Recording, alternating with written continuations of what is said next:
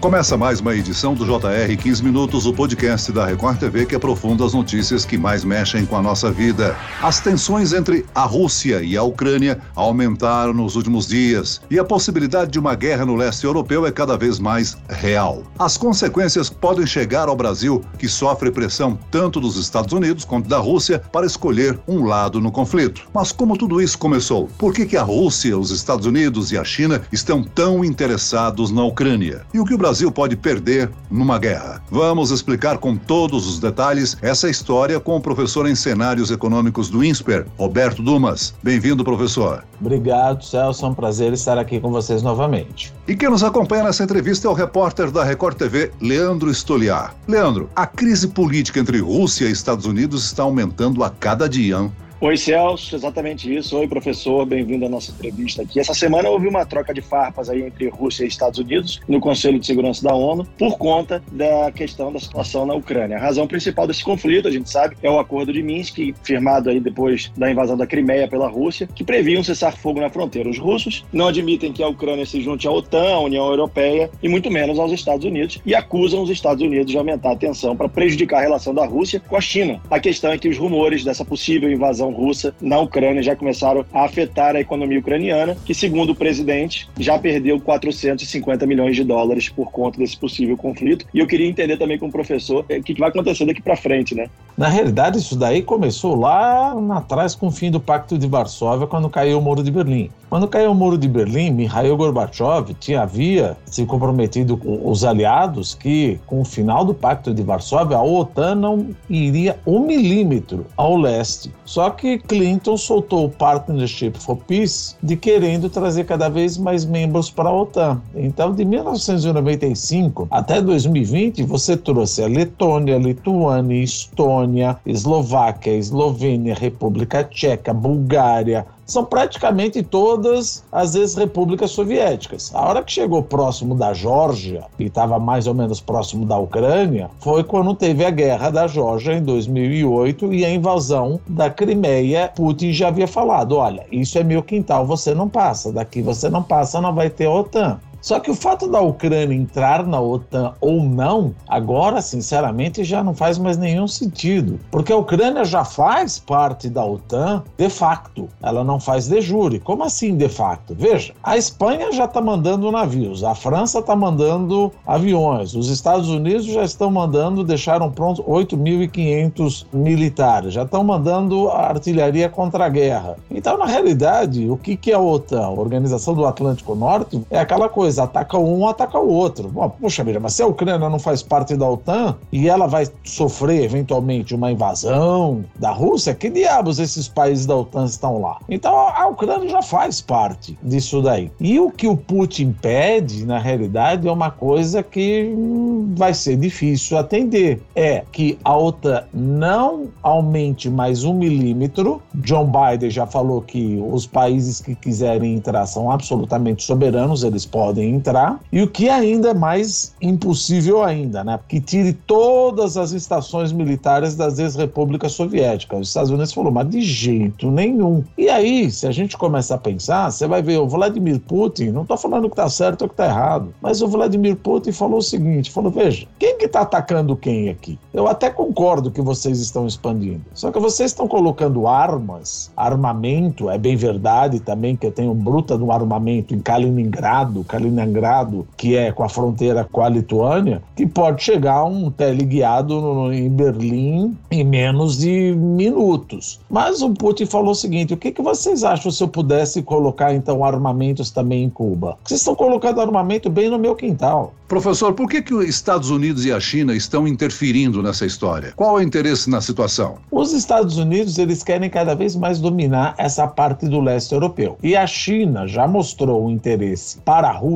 pelo seguinte: a China tem um outro, não é que ela é apaixonada pela Rússia. Longe disso, a China tem o interesse dela. Por quê? Porque a China tem uma coisa chamada Taiwan. E Xi Jinping já falou que vai trazer, anexar a República de Taipei, a República de Taiwan, ou seja, a província de Taiwan, mais cedo ou mais tarde para a China continental, por bem ou por mal. Então, a hora que ele vê que Xi Jinping vê que os Estados Unidos estão querendo influenciar, entre aspas, aspas, na política externa da Rússia, a China também fala: olha, então existe um enorme risco, dadas as bases militares que os Estados Unidos têm em Singapura, que tem nas Filipinas, que tem em Guam, que tem na Austrália, que tem na Coreia do Sul, que tem no Japão, e também querer influenciar ou querer impedir a anexação de Taiwan, pelo menos num prazo de 10 anos, pelos chineses. Então o chinês já está dando recado: pô, por que, que você está se metendo com o outro? Eu acho que cada um tem que se meter no seu quintal. Isso ele já deu um sinal bem claro. E sabe, Celso, isso é um sinal claro do tipo: vamos ver como Biden responde. Porque se o Biden permitir que essa invasão ocorra sem retaliação,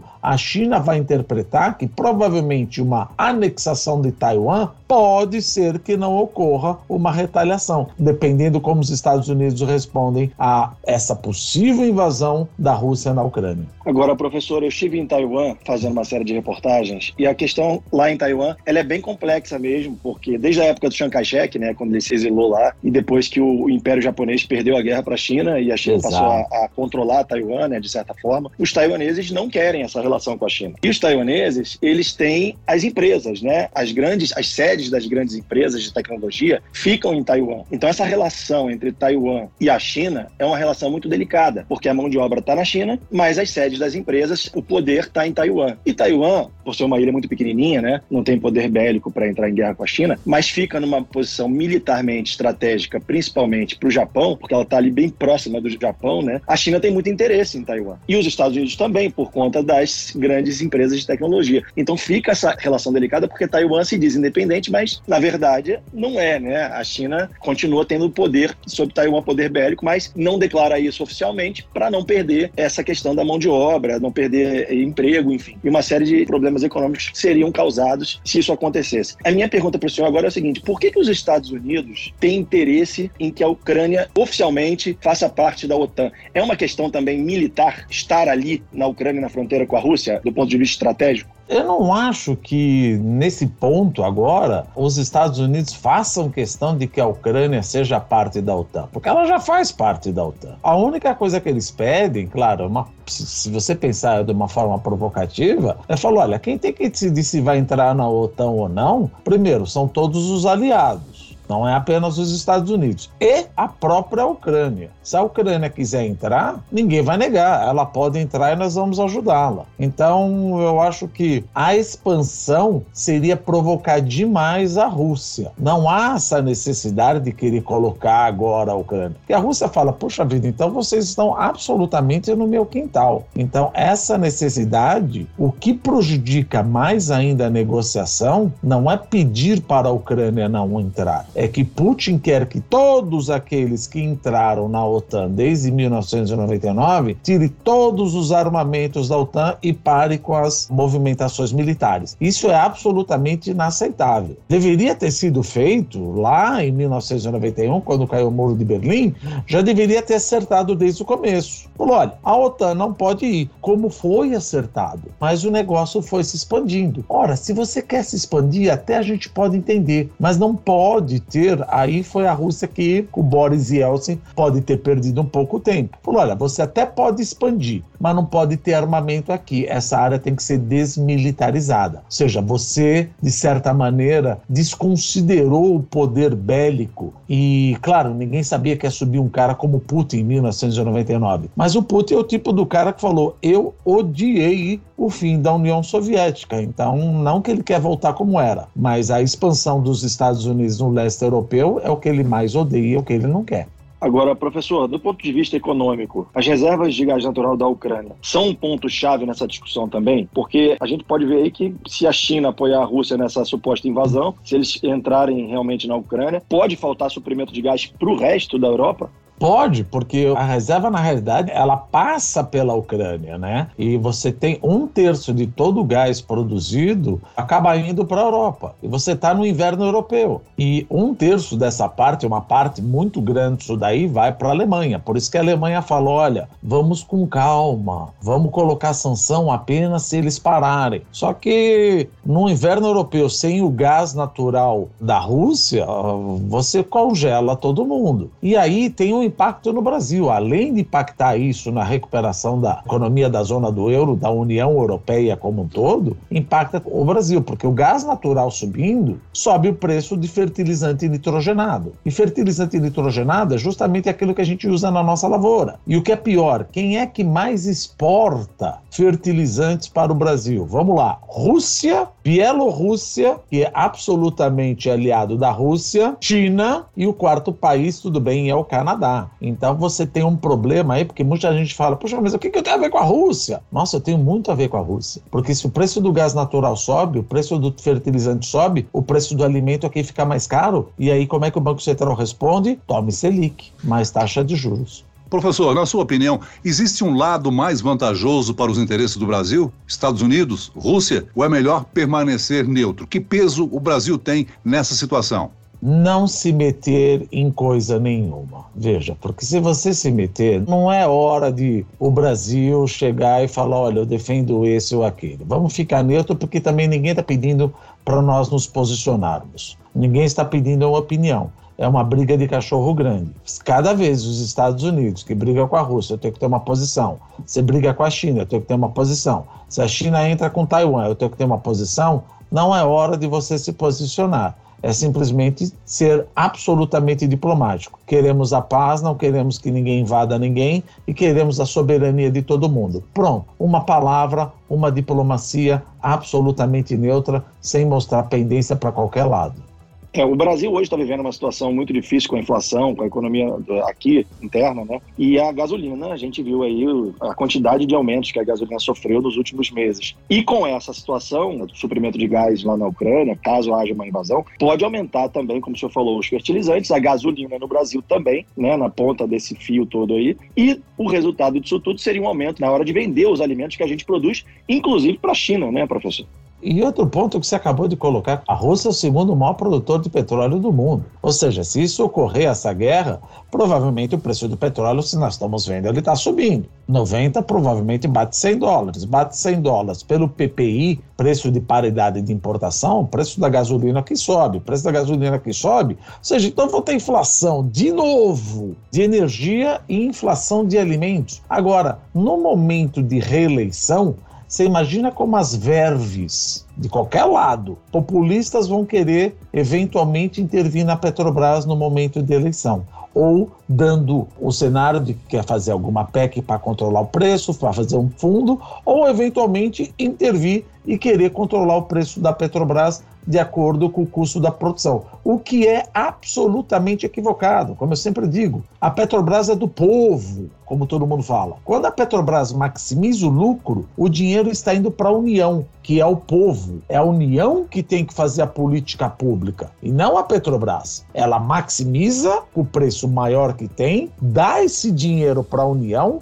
e a União que distribua para o povo como ela bem o quer. Agora, isso sem falar no acionista minoritário. Se eu estou vendo que está tendo intervenção governamental, eu não compro mais ação da Petrobras. Eu não compro mais ação da Petrobras. Como é que a Petrobras vai levantar dinheiro? Ah, com o governo. O governo não tem dinheiro para custear toda essa exploração que tem aí. E nem com capital estrangeiro, sabendo que o capital estrangeiro pode entrar, mas que vai sofrer intervenções políticas para controlar o preço de uma forma errônea, se afasta o capital estrangeiro e doméstico. Professor, as autoridades ucranianas torcem por uma solução diplomática. Putin já mobilizou mais de 100 mil soldados e armamentos na fronteira. O que, que pode acontecer nos próximos dias? Olha, segundo os agentes, quem olha mesmo os Estados Unidos, fala: se a guerra ocorrer, ela vai ocorrer nessa próxima semana. Porque não adianta ocorrer lá para março, junho, essas coisas, porque aí você já está no verão europeu. Então eles querem impor a maior perda possível para a Europa, cortando o fornecimento de gás justamente quando a Europa está no maior frio, para tentar comover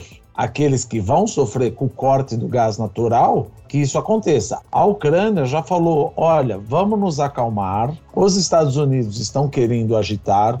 A Rússia fala: olha, do quintal da Ucrânia você não passa. Não há necessidade de discutirmos esse assunto agora. Se o Putin bater o pé e quiser que todo o armamento bélico que agora está nas antigas repúblicas soviéticas, aí não vai ter jeito. Mas 99,99% ,99 que os Estados Unidos não vão aceitar isso. Se isso for um no deal, ou seja, uma parte onde não tem negociação, aí nós chegamos no impasse. Eu acho que em relação ao impasse da OTAN na Ucrânia, isso é fácil de resolver. Agora, o impasse de tirar todo o armamento do leste europeu, isso é praticamente impossível.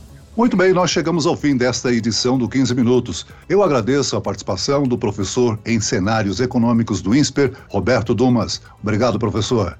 Obrigado, Celso. Obrigado, Leandro. É um prazer estar aqui com vocês novamente. E agradeço a presença do repórter da Record TV, Leandro Stoliar. Leandro? Eu que agradeço, Celso, professor. Até a próxima. Esse podcast contou com a produção de Homero Augusto e dos estagiários David Bezerra e Larissa Silva. Sonoplastia de Marcos Vinícius. Coordenação de conteúdo Camila Moraes, Edvaldo Nunes e Deni Almeida. Direção editorial Tiago Contreira. Vice-presidente de jornalismo Antônio Guerreiro. E eu, Celso Freitas, te aguardo no próximo episódio. Até lá.